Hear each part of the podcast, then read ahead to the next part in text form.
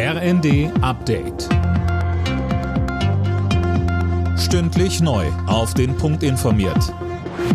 Ich bin Finn Riebesell. Guten Tag. Die Bundesregierung hat die Verlängerung der Laufzeiten der drei verbliebenen deutschen Atomkraftwerke bis Mitte April auf den Weg gebracht. Die Ministerrunde folgte damit einer Vorgabe von Bundeskanzler Scholz. Jetzt müssen Bundestag und Bundesrat noch zustimmen.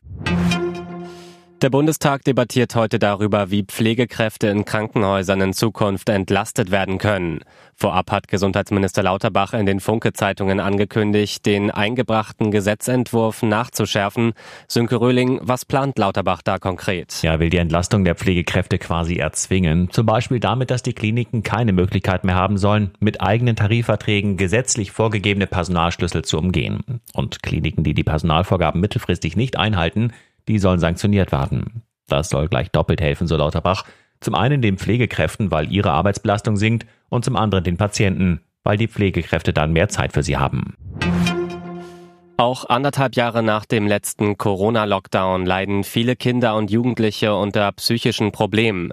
Die Nachfrage nach Psychotherapieplätzen ist einer Umfrage zufolge immer noch anderthalbmal so hoch wie vor der Pandemie.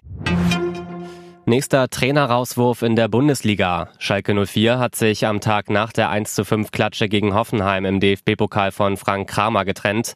In der Liga hängt der Aufsteiger mit mageren sechs Punkten im Tabellenkeller fest. Das Ziel Klassenerhalt ist also in Gefahr. Alle Nachrichten auf rnd.de